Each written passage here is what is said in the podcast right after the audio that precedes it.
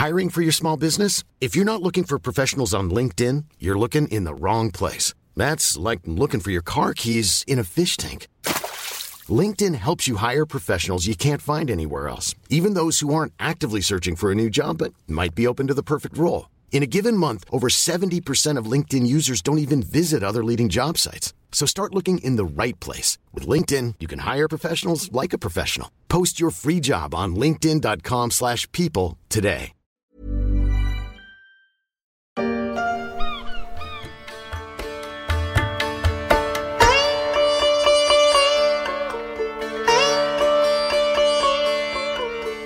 Notes et le décor est planté. Nous sommes en Inde, ou plutôt nous retournons en Inde pour un nouveau sujet qui est aussi le début d'une série dans la story. Après avoir parlé dans un épisode précédent du plan d'un milliardaire pour venir à bout du gigantesque bidonville de Dharavi à Mumbai, on retrouve le vaste pays pour comprendre les enjeux de ce qui le met au défi depuis des décennies, sa démographie.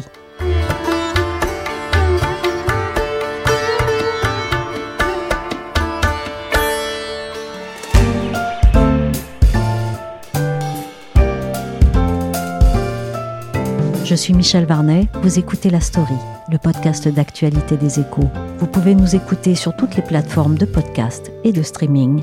Abonnez-vous pour ne manquer aucun épisode.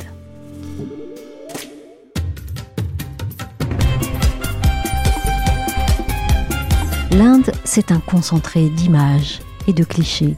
Il y a l'Inde que l'on rêve, avec ses palais somptueux, ses costumes scintillants et ses musiques cristallines, et il y a celle bien réelle de la rue, qui ressemble plutôt à ça.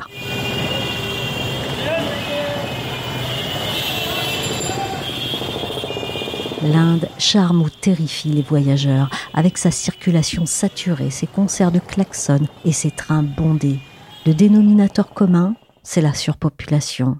Bombay, c'est plus de 20 millions d'habitants, New Delhi plus de 25 millions, une ville qui a presque triplé en seulement 30 ans. C'est simple, quand on parle population en Inde, c'est avec des termes d'apocalypse. Cela fait longtemps que l'on évoque la bombe démographique indienne.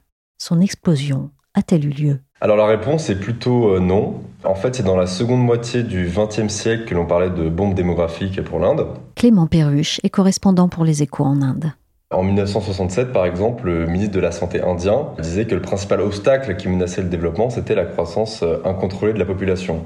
Alors il est vrai qu'à ce moment-là, euh, la population indienne croissait de manière exponentielle. On est passé de 350 millions d'Indiens en 1947 à 1 milliard en 1997 une croissance colossale. Mais dans les années 1980, de grandes campagnes de planning familial ont été mises en place pour convaincre les familles de faire moins d'enfants. C'est surtout les familles défavorisées qui, qui étaient visées. Et euh, le programme a été efficace, même si les méthodes employées ont parfois été brutales, euh, notamment avec la stérilisation euh, forcée des femmes. Les taux de fécondité ont drastiquement baissé en Inde. Pour vous donner un ordre d'idée, dans les années 1950, euh, une femme indienne avait 6 enfants en moyenne. Euh, désormais, une femme a en moyenne un peu plus de 2 enfants et ce chiffre continue de, de diminuer. Donc, au final, la population indienne continue de croître actuellement, mais à un rythme beaucoup moins effréné qu'avant. On est de l'ordre d'environ 1% par an, ce qui représente tout de même 12 millions de personnes en plus chaque année. Ça reste impressionnant en termes de chiffres absolus. Alors la démographie, c'est un défi en termes d'infrastructure et d'habitat, on le sait, mais c'est aussi de la richesse pour un pays. Est-ce que c'est le cas en Inde? En théorie, euh, l'Inde est censée récolter aujourd'hui les fruits de ce que les économistes appellent le dividende démographique. Alors le dividende démographique, ça correspond à une situation où les jeunes actifs sont très nombreux, tandis que les personnes dépendantes, c'est-à-dire les femmes et les enfants, sont en nombre limité. Généralement, les économies en développement euh, bénéficient fortement de cette fenêtre, ce qui se traduit par des points de croissance économique supplémentaires. Ça a été le cas par exemple pour les tigres asiatiques dans les années 1970 euh, et 1980. La Chine a également grandement bénéficié de ce dividende à partir des années 90. Mais pour l'instant, l'Inde ne tire pas vraiment parti de son dividende démographique. Pour quelle raison? Eh bien parce que pour exploiter le dividende démographique, il faut fournir de bons emplois à sa jeunesse. Mais ces dernières années, le marché de l'emploi indien a montré quelques faiblesses. Euh, le taux de chômage chez les jeunes, par exemple, atteint 23%. Euh, et un diplômé sur quatre ne trouve pas de travail à la fin de ses études. Lorsque les tigres asiatiques affichaient des taux de croissance spectaculaires dans les années 1980, c'est parce qu'ils avaient réussi à euh, attirer des investissements euh, dans l'industrie manufacturière notamment, ce qui leur a permis de créer euh, des emplois de qualité. Et c'est ce qui manque à l'Inde en ce moment. alors il manque des investissements étrangers massifs dans des secteurs à haute valeur ajoutée, comme par exemple l'électronique de pointe. Euh, L'autre problème de l'Inde, euh, c'est l'importance du secteur informel. Il y a trop de travailleurs qui sont toujours exclus de l'emploi formel et des bénéfices qui découlent de ces emplois formels, comme la sécurité sociale, les bons salaires euh, et la stabilité. Il y a beaucoup d'Indiens qui continuent d'avoir plusieurs emplois en réalité, dans la construction, dans les petits commerces, etc. À Delhi, les travailleurs peuvent doubler leur salaire et gagner 5 euros par jour. Généralement, je reste entre 2 et 4 mois, j'économise, puis je retourne chez ma famille. En 30 ans, Delhi a vu sa population presque tripler. Elle augmente en moyenne de 3% chaque année, un développement urbain anarchique.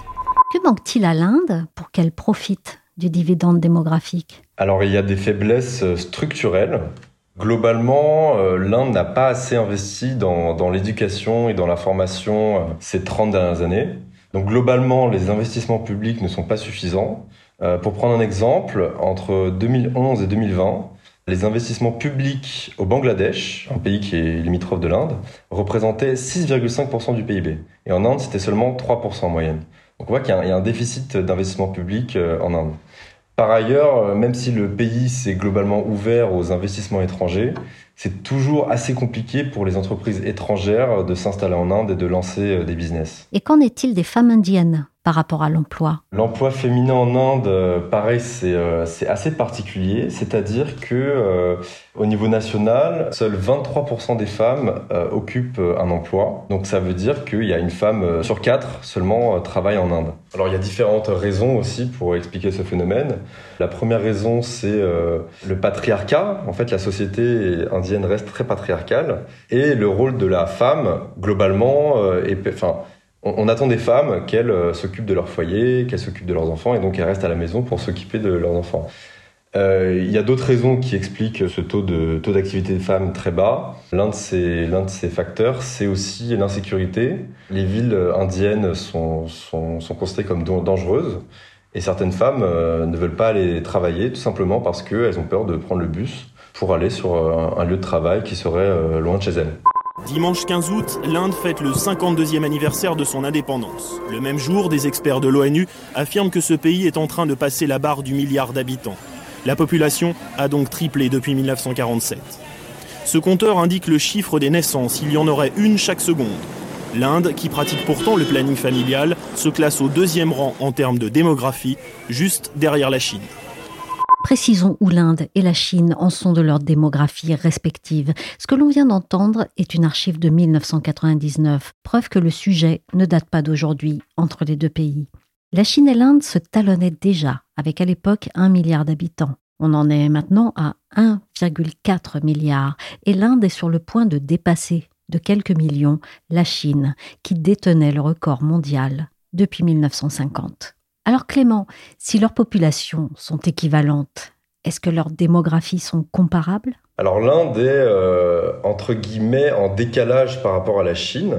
Donc pour la première fois depuis 60 ans, la population chinoise a diminué en 2022. Donc cela indique que la Chine a atteint son pic de population et que la population a commencé à décroître. Et les experts estiment d'ailleurs que la population chinoise passera sous la barre du milliard d'habitants d'ici 2100. De son côté, l'Inde continue de gagner des habitants. Elle est donc dans une pente ascendante et gagne environ 12 millions d'habitants par an. Euh, cette croissance démographique s'explique par un taux de fécondité de plus de 2 enfants par femme, qui est bien supérieur à celui de son voisin chinois, où les femmes ont environ 1,2 enfants par moyenne. Les pyramides des âges indiennes et chinoises sont sensiblement différentes. Euh, l'âge médian en Inde est de 29 ans. En Chine, c'est plus de 38 ans. Concernant les, personnes âgées aussi, il y a des différences assez notables. En Inde, seul 7% de la population a plus de 65 ans. En Chine, c'est 13%. Et d'ici 2035, on estime que 30% des Chinois auront plus de 60 ans. En termes démographiques, l'Inde a euh, un avantage sur la Chine en ce moment. C'est lié à quoi? Cet avantage démographique euh, de l'Inde est lié au fait que euh, l'Inde n'en est pas au même stade de développement et que les taux de fécondité n'ont pas encore baissé comme c'est le cas en Chine et pour des raisons très simples, c'est qu'en fait, plus un pays est développé, plus il investit dans l'éducation, notamment des femmes et des jeunes filles, plus le taux de fécondité baisse. L'Inde et la Chine, est-ce que ça leur donne des intérêts communs, complémentaires ou bien concurrents? Bah, Disons que les priorités ne sont pas les mêmes. La Chine est très inquiète de voir sa population diminuer.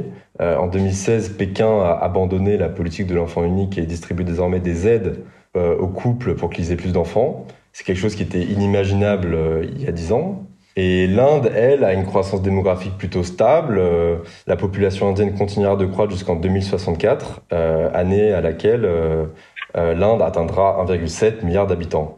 Et comme je l'expliquais avant, il n'y a plus vraiment de risque d'explosion démographique pour l'Inde, mais disons que la dynamique est en faveur de, de l'Inde, assurément. Quels atouts cela représente-t-il pour l'Inde pour éventuellement challenger économiquement la Chine? Alors le, le principal atout de l'Inde, c'est sa jeunesse. L'Inde dispose d'un vaste réservoir de main-d'œuvre qui est très jeune. Euh, en Chine, c'est ce réservoir qui a permis au pays euh, d'atteindre des niveaux de croissance à deux chiffres euh, ces 20 dernières années. Mais ce réservoir en Chine est désormais en train de, tarir. Le basculement démographique chinois pourrait donc devenir une sorte de véritable game changer pour l'Inde. Et l'Inde pourrait tirer parti de la situation chinoise et voir des entreprises affluer sur son territoire pour, pour employer cette main-d'œuvre, qui est d'ailleurs euh, très très bon marché. Par ailleurs, euh, les tensions géopolitiques euh, liées à Taïwan ont commencé à inquiéter certaines entreprises internationales et celles-ci cherchent à ouvrir d'autres bases en Asie pour diminuer leur dépendance à l'égard de la Chine. Et l'Inde pourrait bénéficier de ce mouvement.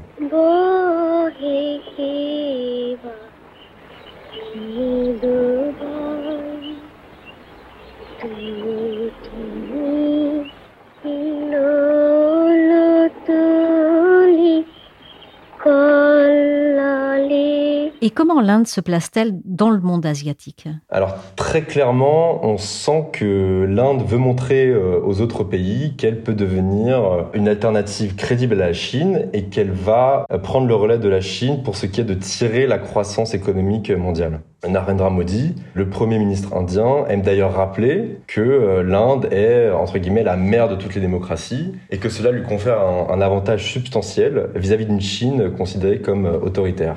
Les deux pays ont toujours entretenu des relations euh, très compliquées et la situation est tendue en ce moment, notamment à cause d'incidents assez violents à la frontière entre les deux pays euh, dans la zone himalayenne. Sur le plan géopolitique, l'Inde veut montrer aux puissances occidentales qu'elle est globalement leur meilleur allié pour contrebalancer la puissance chinoise. Euh, L'Inde fait d'ailleurs partie du Quad, donc c'est ce groupement informel qui regroupe les États-Unis, le Japon et l'Australie et qui a pour but de contenir la Chine dans la zone Indo-Pacifique. La semaine dernière, euh, Narendra Modi était en visite aux États-Unis et a signé un nouveau partenariat stratégique avec Washington. Euh, c'est le signe que les Américains, d'un côté, sont prêts à accroître la puissance indienne, et les Indiens, eux, de leur côté, sont désormais prêts à approfondir leur partenariat avec les Occidentaux pour concurrencer la Chine, qui les menace. Alors encore une fois, le nombre ne fait pas tout. L'avantage démographique de l'Inde peut-il être parasité par les réalités sociales et géographiques de son pays Alors la réponse c'est oui. Les experts estiment que euh, globalement l'Inde n'investit pas assez dans, son capital humain, c'est-à-dire que les dépenses publiques dans l'éducation, la formation, la santé euh, ne sont pas suffisantes. Et à terme, cela peut peser sur l'économie. Euh, car en gros, euh, c'est bien d'avoir des millions de jeunes prêts à travailler, mais s'ils n'ont pas reçu de formation adéquate à l'économie moderne mondialisée, eh bien, en fait, on gaspille les ressources humaines euh, d'une certaine manière. L'autre risque, c'est le découplage en fait démographique euh, entre le nord de l'Inde et le sud de l'Inde. Euh, le nord de l'Inde connaît des croissances démographiques bien supérieures au sud et le nord euh, est une région bien plus pauvre et moins développée que, que le sud. Donc le risque, c'est qu'il y a un, un, découplage tout simplement et que les investissements ne soient pas dirigés vers les bonnes régions en Inde. Parce que ce découplage démographique peut aussi avoir des prolongements politiques? Alors bien sûr, donc on l'a dit, il y a une fracture démographique sur le territoire indien. Et en fait, cette fracture euh, démographique, elle aura des conséquences politiques euh, parce que, en gros, l'attribution des sièges au Parlement indien dépend de la population de chaque État. Et la distribution actuelle repose sur un recensement qui a été fait en 1971. Le Parlement indien doit revoir le nombre de sièges attribués à chaque État après 2026, et cela devrait donner plus de poids aux États du nord de l'Inde, qui ont connu des croissances démographiques bien plus importantes que les États du Sud, et cela devrait renforcer le pouvoir des nationalistes hindous, car les États du Nord font partie de leur bastion historique et ils sont traditionnellement très forts euh, dans ces régions.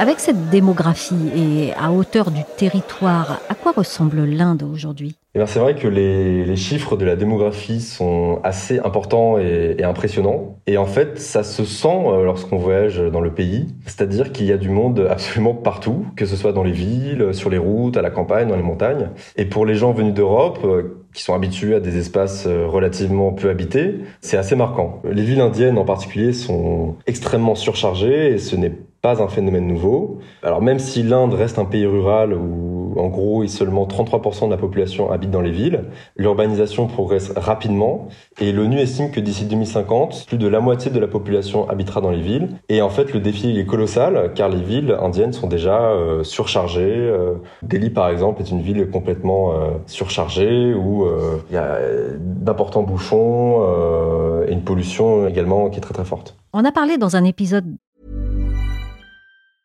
Small details are big surfaces. Tight corners are odd shapes. Flat, rounded, textured, or tall. Whatever your next project, there's a spray paint pattern that's just right. Because Rust new Custom Spray 5 in 1 gives you control with five different spray patterns. So you can tackle nooks, crannies, edges, and curves without worrying about drips, runs, uneven coverage, or anything else. Custom Spray 5 in 1 only from Rustolium. Planning for your next trip?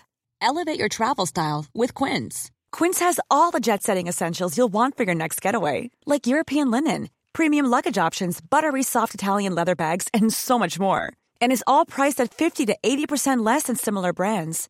Plus, Quince only works with factories that use safe and ethical manufacturing practices.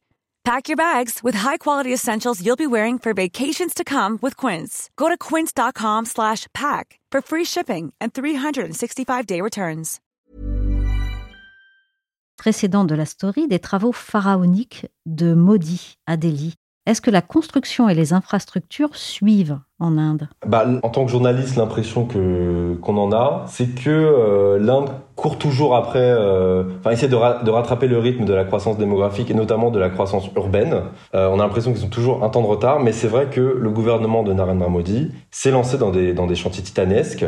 Donc l'objectif, c'est de moderniser des infrastructures euh, pour accélérer la croissance et pour améliorer la mobilité des Indiens. Euh, L'État construit des ponts, des routes, euh, des lignes de métro, et cela se voit dans les villes puisque les, les villes sont en chantier permanent. Et euh, donc cela euh, aboutit sur des villes qui sont encore plus congestionnées finalement parce que il y a ces grands travaux d'infrastructure qui sont en train d'être mis en œuvre, ce qui ajoute au chaos ambiant.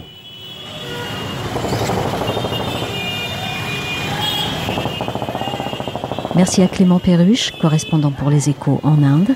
La story s'est terminée pour aujourd'hui. Cet épisode a été réalisé par Nicolas Jean.